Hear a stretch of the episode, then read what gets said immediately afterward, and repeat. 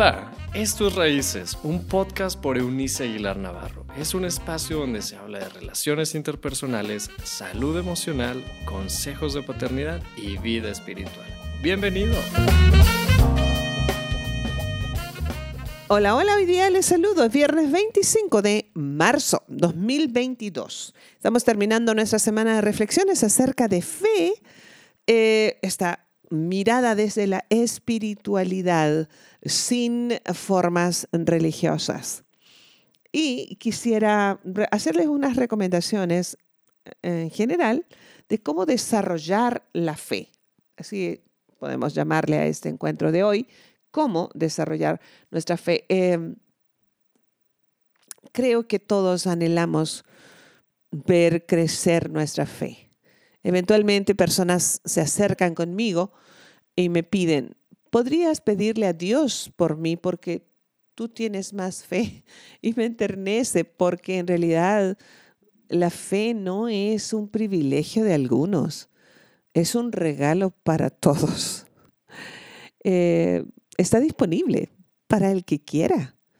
Y todo lo que necesitamos según Cristo para comenzar la relación eh, con Él y, desarrollar nuestra fe es el tamaño, tenerla como el tamaño de la semilla de la mostaza.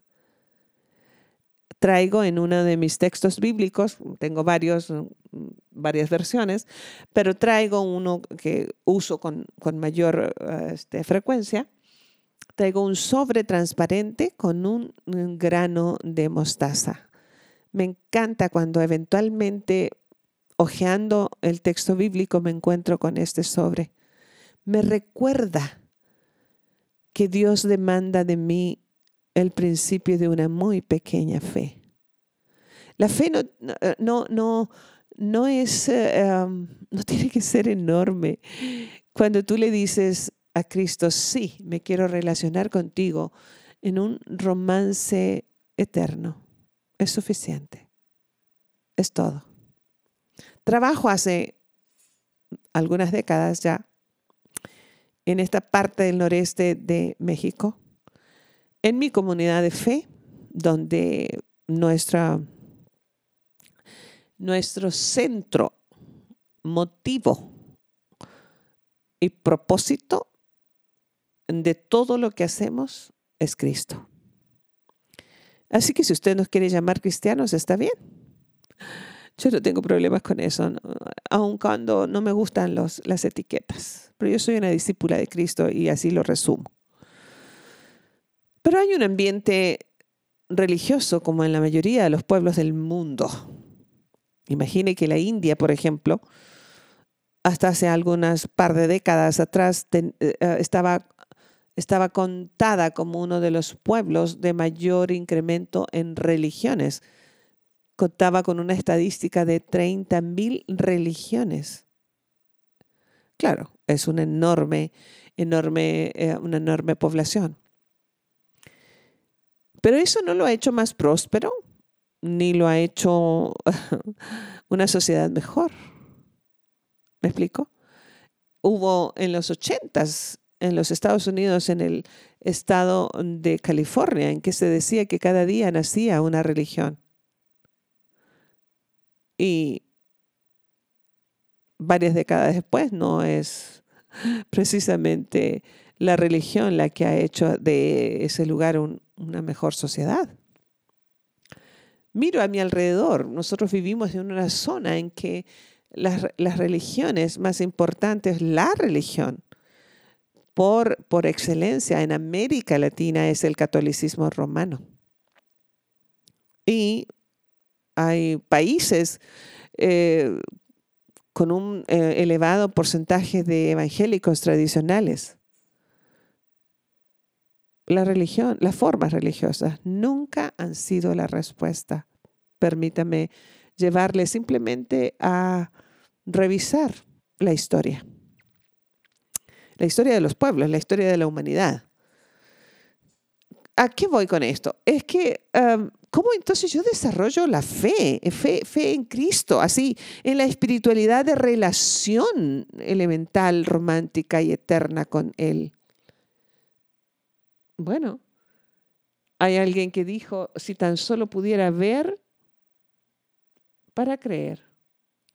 Entonces, el hecho es que lo, que creemos em, muchas veces afectará más cómo interpretamos lo que vemos. No necesariamente lo que vemos aumenta nuestra fe. Em, creo que hay una, una, bendición particular en el texto bíblico. Dice que son bienaventurados o benditos aquellos que no vieron, pero creyeron. Aquellos que no entendieron un montón de cosas, pero creyeron. Aquellos que decidimos confiar pese a lo que nuestros ojos y oídos, nuestros ojos ven y nuestros oídos escuchan. Quiero creer que, yo, he decidido creer. Entonces, ¿cómo desarrollo mi eh, fe? Acepte, sabe, para, para este crecimiento, acepte la soledad. Es relativamente fácil ser líder cuando todo el mundo puede ver los beneficios de tu dirección. Cuando la muchedumbre vitorea y apoya deseosas las decisiones del líder. Esto parece atractivo entonces. Pero ¿cuán a menudo sucede esto? La realidad es que el liderazgo es usualmente muy solitario. Su deber de líder es ver más lejos de lo que le rodea. Es caminar delante del resto y tomar decisiones con grandes ramificaciones de las cuales el líder es el único responsable. Se necesita fe para quedarse solo y defender lo que usted cree necesario, especialmente cuando los demás no entienden y, lo sé, esto es mucho más que frases. Desde hace siete años me ha tocado dirigir una, comunidad de fe.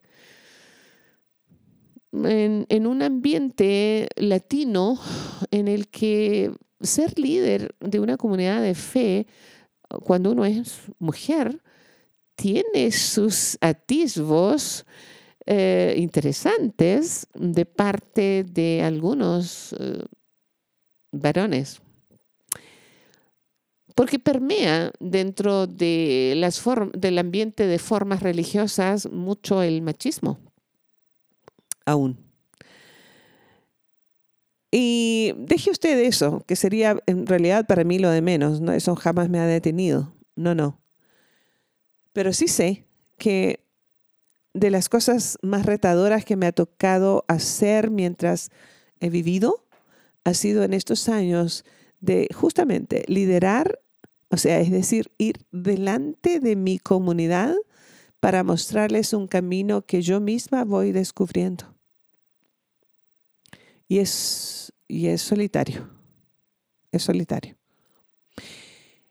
Pero la soledad no, no tiene por qué ser un, un problema. Yo aprendí a abrazarla y descubrí que la soledad, cuando usted dirige un hogar, cuando usted dirige una empresa, cuando usted dirige una comunidad de fe, cuando usted es un líder eh, social,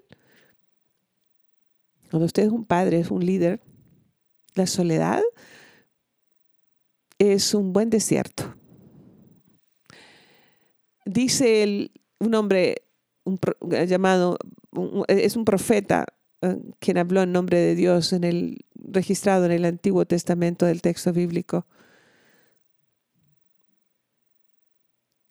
Tú me llevaste al desierto para seducirme y me dejé seducir. Es decir, en medio de la soledad de ir abriendo caminos para otros, podemos ser podemos tener la mejor experiencia, la más extraordinaria experiencia de un encuentro con Dios como no lo tendríamos en medio de una gran multitud. porque seremos incomprendidos, porque es difícil explicarle a los hijos pequeños por qué usted está tomando una decisión. Porque ellos preguntan siempre, ¿por qué? ¿Y para qué? ¿A dónde vamos? Ya llegamos. ¿Tienes para esto? O en el caso de ser varón y tener que dirigir tú tu hogar, la esposa estará siempre cuestionando tus, eh, tus decisiones. O si tú eres una, una mamá o papá soltero, tus hijos están dependiendo de, de tus decisiones. Imagínate, ese es un liderazgo solitario. Pero allí en la soledad, la soledad puedes, puedes, puedes bebértela como gotas amargas. O puedes decidir que sea ese desierto donde Dios te ha llevado para seducirte y tú decidas dejarte seducir. Donde tus encuentros con quien te creó para cosas buenas, dice, dice San Pablo en su carta a sus amigos de Éfeso, somos las más importantes y dice en una traducción moderna, obras maestras de Dios. Nos creó para buenas obras. Entonces, cuando te dejas seducir en medio de tu soledad, en medio de tu liderazgo que conlleva mucha soledad, le creerás a Dios y no a tus circunstancias. Y aunque otros duden de lo que tú estás haciendo, tu corazón vivirá confiado. Así que desarrolla tu fe aceptando tu soledad porque se necesita fe para quedarse solo y defender lo que tú crees. Sí, sí.